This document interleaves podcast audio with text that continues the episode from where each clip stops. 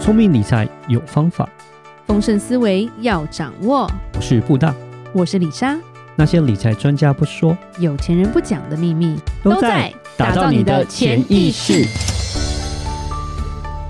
打造你的潜意识，告诉理财专家不说那些事。大家好，我是主持人布大。我是布大人生与职场的好搭档李莎。布大是今天我又要讲故事了哦，而且是激励人的故事。但是在讲这个故事之前，李莎先要先补充一下，我们之前有讲过一个女子，她去白白住人家家在 L A 的事情。嗯现在我后续她搬出是是去是了，哦，真的吗？终于对哇对她，OK，被强制驱逐。哦，还是被驱逐这样子。对 OK 但是她还是白白住了五百七十五天。住了一年多哎，是将近两年。这个女生居然是哈佛毕业的，哇，难怪，听说人这生个太非聪常明，毕业之后就钻了这样的二十一年的漏 洞。对她的卡费听说也是不缴，但我不懂为什么她的信用是没有问题的。对哦，你卡位不缴，怎对么信，用而且没她问其题实听说不止一次这样子搞她的房东。是对，其实她在这些年来听说都是一直这样子在玩，然后甚至还有曾经制造过假车祸， OK，就是一个敲诈之路的名校毕业生啦。是是是是，嗯对，是那但这就是结论，大家可以上网自己查。但是就是说他已经搬走了。嗯对，屋主一整个说他有点不习惯，这个房子是空的， ，OK，其实是心情很好。是是对是，，那我们今天要讲的不是这个可怕的哈佛毕业女，我们今天要讲的是一个激励人的故事。 OK，你有听过 DFS 吗？没有哎、免税商店 （Duty Free Store），、哦，OK OK 全世界都是 DFS。 OK OK，你讲这个我就全名我就知道了。OK，是，但嗯它的 logo 就是 DFS 啊，一个红色的。嗯对，那其实它是在我们有出过国或者去机场，就是都会去逛嘛。会啊那当然台湾是深恒仓啦，嗯对，但是都有代理权之类的。我们今天要讲的是创始人的故事。哦，对 OK，他已经卖掉了，他已经卖掉了，而 OK，且他他在今年十月九号的时候过世了，哦年纪很是大了，Duty Free 对，这个九十二岁。哇，他的长寿名字叫做 Charles Finney，嗯对，叫查克费尼 Charles Finney。他要讲说他的人生很特别，嗯对，他是爱尔兰裔的美国人， OK 对，所以他其实是也算是一个新移民吧，是欧洲是移是民是到是美国。对那因为他九十二岁，其实他很早就在美国了。嗯对嗯那其实他很独特的是，他是一个在一个非常普通的家庭长大的孩子。嗯对他妈妈是护士，他嗯爸爸好像就是一个业务而已，嗯他不是一个有钱人家的家庭。是所以他蛮厉害的是，他在很年轻的时候就是半工半读，嗯他的学业是靠他卖三明治去副手出来的。 OK 对，所以他曾他说他以前有一个昵称叫他三明治男孩。嗯就是边上学边卖三明治给同学，是是是，然后来付他的学费这样子。是对是，那其实他是一个非常非常有钱的人，嗯然后他是比尔盖茨说是他的榜样，嗯，因为为他的慈善做到我觉得是极限吧。嗯对，所以比尔盖茨说他是他内心中的英雄啦。是对，然后甚至就是 Forbes 这个杂志也曾经说过，目前全世界没有遇过这样的一个人，嗯因为他很厉害的是，他在他活着的时候就把他的资产都捐出去。嗯他只靠着少少的钱在过日子。嗯对，然后成长之路其实很不同吧。嗯他其实，在一九四八年的时候有加入过美国空军，是然后他是一个基督徒，家里从以前就是节俭不铺张这样子。嗯对，然后他在美国空军的时候，他也有在日本待过、嗯四年，对，在情报部门就对了。是然后甚至他是一个，他后来还有念到康奈尔大学，嗯学习酒店管理，对，然后甚至又去了法国念了政治学，然后他是一个算是退伍老兵嘛嗯所 OK 谓的农民嘛，是不是是？对，所以他是在退役之后才萌生了创业的念头。 OK 因为 OK 他的年代，九十几岁那个年代，不是年轻的时候，不是一个安稳的年代吧？嗯那时候其实战争也不少，战争对有经历是的过这些吧？嗯对，然后他其实就是在之后，大概在一九六零年代的时候，他跟他的康奈尔大学的校友叫做 Robert Miller，他们成立了 DFS 环球免税集团。啊 OK 对，所以我们以为这个一直都存在的 免税商店，对啊原来也是有创始人也的，是有创始人，我也因为我一直以为就是 DFA 就是一个标志，就是就反是正一个机场一定要有的东西。对对这样对子对，哦，原来对它还是一个集团，然后它是由这样的人他来创造出来的这样子，是，而且他在四年内他就发展到把店面扩张到二十七个国家。哇，很厉害，那个年代嗯我们还没出生呢、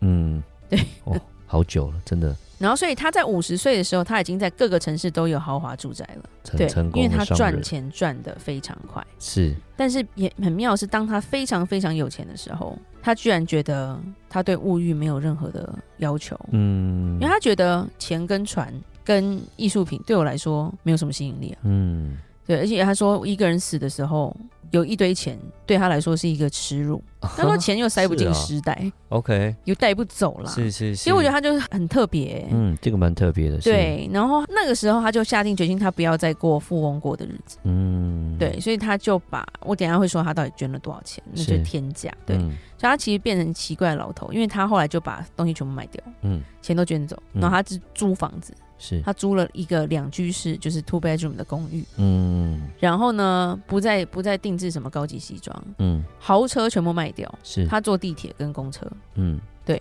然后他的手表是很便宜，十几块美金的这种，是对，甚至用那种购物袋当他的公事包，嗯他到底是反出家的感觉啊， 是对，然后重点是他在一九八二年他成立了大西洋慈善基金会。嗯然后他那时候透过这个基金会给他的母校康奈尔大学捐款了七百万美金。嗯其实，在那个时候的七百万很大、欸蛮一九嗯八非二常大年那一间时候房子在加州可能才八万块美 金，是啊哇那时候对，捐七他百捐了一百栋那种感感觉。对对对真的很猛对然后一九八四年的时候，他就把他自己在 DFS 的大部分的股份都转到了基金会，嗯然后他自己只留一点点，这样子就是等于他要过完他的日子。对对而且他的捐款做非常多的好人好事，他都是匿名。嗯就是他基本上如果说要让他知道是我捐的，那我就不要捐了，哇就是一个好伟大很为特别的人，哦行善不像为说人那知个有这时样候子庙里面那个柱子不是要刻 名字吗？对不对？感谢感 谢他对啊就对是 对，一百万才有这根柱子，你是如果是是椅是子的话，可能就是小小的在边边这样 子。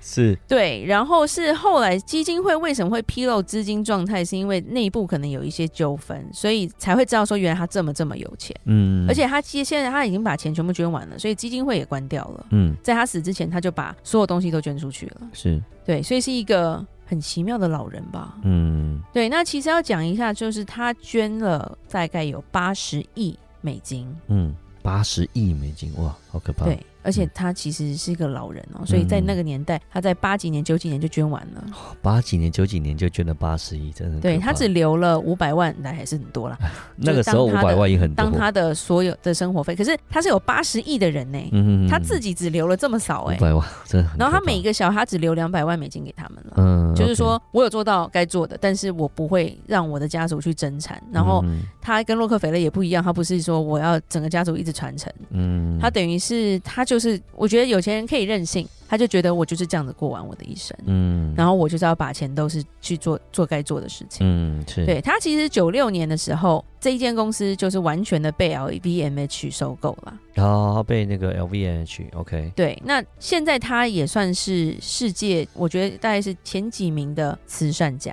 嗯因为在生前把自己的钱捐出去的人真的很少，而且还不是因为税的问题哦，嗯真的不容易，因为一般有钱人捐款是因为他们要抵税，对是所以他是不会一是次捐，他会每对年不同的慢慢时间捐啊对啊慢慢也可以捐，抵慢慢啊捐，是对，所以这个就是非常非常的不一样。他基本上他这个基金会就是他能捐多少就赶快捐。嗯对，然后后他要赶快，就是让别人去，就是要帮助人啦。对他一直觉得说，他活着就是要多做帮助人的事情。哇哦我觉得其好实伟大是还蛮反常态的，就是说嗯跟我们现代人的价值观是完全完全不一不样。太一样这样子对，因为现代人是觉得就是我要努力的赚钱，嗯对不对？那其实他做过一些很多很厉害的事情，譬如说他是一个很精打细算的人，嗯不然你这个头脑才能赚这么多钱啊、相信说真的是啦，嗯对，真的是到现在都还是一个一个传奇吧。所以，因为他有去过日本嘛，嗯对不对？他当兵的时候，是那其实，在某个年代，日本不是富可敌美国吗？他说嗯一个那东京对可以买下整个美国嘛。九零年代那时候对对对，他知道说日本人很会花钱，嗯其实那个年代所有的名品都会配一个会讲日文的人，嗯嗯对，因为为他们都买爆了。虽然是日本现在是大萧条对，对大傻逼对 大萧后后面就萧条了对对那时候所以他厉害的是，他把赚到日本人的日币，还做到了一个套利，就是汇率的问题。嗯哼，对，所以他其实是一个不是只是会销售，他对于金融这个东西，他也是非常懂的。嗯哼哼，对，所以其实他是可以赚更多钱的人，是，但是他居然说我们是有帮助别人的义务，嗯所以我不要花我的钱了，是我，要把钱都捐出去。 是是是，这我觉得蛮厉害的哦。对他其实如此的富有，却有这样的一个想法，我觉得是一般有钱人不太一样的事情了。而且当他捐钱的时候，其实全世界是有新闻出来说，因为大家都非常的 shock，是，就是他有事吗？是我可能也会有这种想法吧。对啊，为什么会对想要捐呢？对、嗯他当爹也不好，因为他只留一点给 你。是，其实他的初衷，他有讲，他创业初衷就不是要当有钱人，嗯，他只是觉得我就是想要认真努力工作。 嗯，结果没想到，因为他很聪明吧，所以对就努力工作就。是赚赚了这么这么多但他就说有钱会得到快感，但我没有快感、啊。哦，所以他真的是很不一样的。他，说他追求的是他想要回到小时候单纯的生活，嗯，他 OK 觉得那个时候是开心的，是，因为他是，觉得很多人有了钱，越有钱就越追求，嗯，越有钱就越追求，对，就变成说要有名车，然后我车要越来越贵。他觉得这个时候他反而是被绑住的，嗯，对他反而觉得说，哎、小时候的生活是一种很平凡，但是他没有忧虑的生活，嗯，所以他才回到这么简单的生活去过完他的余生。嗯而且其实九十二岁他也算是一个很长寿的人吧。他就说，因为我不坐豪车啊，我都走路啊，嗯，我坐公车啊，所以我有运动。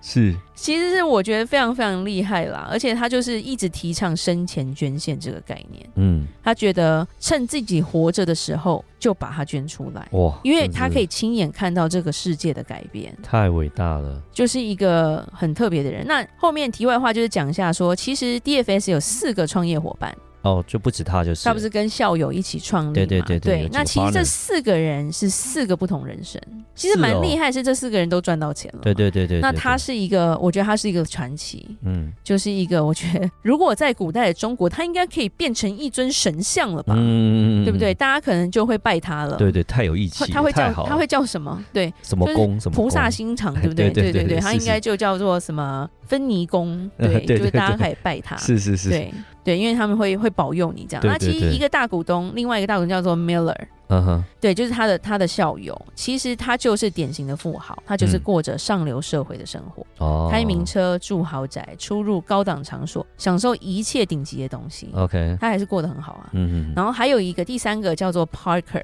嗯哼，也很有钱，也是过得很顶级，但是他住在瑞士，嗯一个可以俯瞰日内瓦湖的古堡。哇，那也是唯很一漂亮不啊，同的是，他完全不接受采访，他不露脸的，哇，他是哦 OK 个有钱的隐士，哦有钱的隐士，对对低调的对住在山非常上的，低调。嗯对嗯，那最后一个他股东就是股份稍微小一点点，嗯所以他是比较不一样的是，他有钱之后，他也是用在生活，嗯就是对自己，然后跟对社会，他也是做了很多的慈善啦。嗯，对，所以就是这三个人，跟加上我们今天要介绍的菲尼，他真的是就是四个人都完全不一样。嗯，对，然后他甚至到后面他走的时候，他的家产已经大部分快要归零了，剩不到一百万啦，所以其实是蛮厉害的耶。哇，他也是，你会很紧张了， 然后都不会紧张，他就这样真的就算到因刚好，为因为他知道他花不完啊，是是是是，是对，啊，所以嗯其实还是一个非常厉害的人。重点是真，的，当我们在逛免税商店的时候，我们就可以想到这个人。那这个对人他是有一个传记的啦，嗯他的传记叫做《天堂里用不到钱》。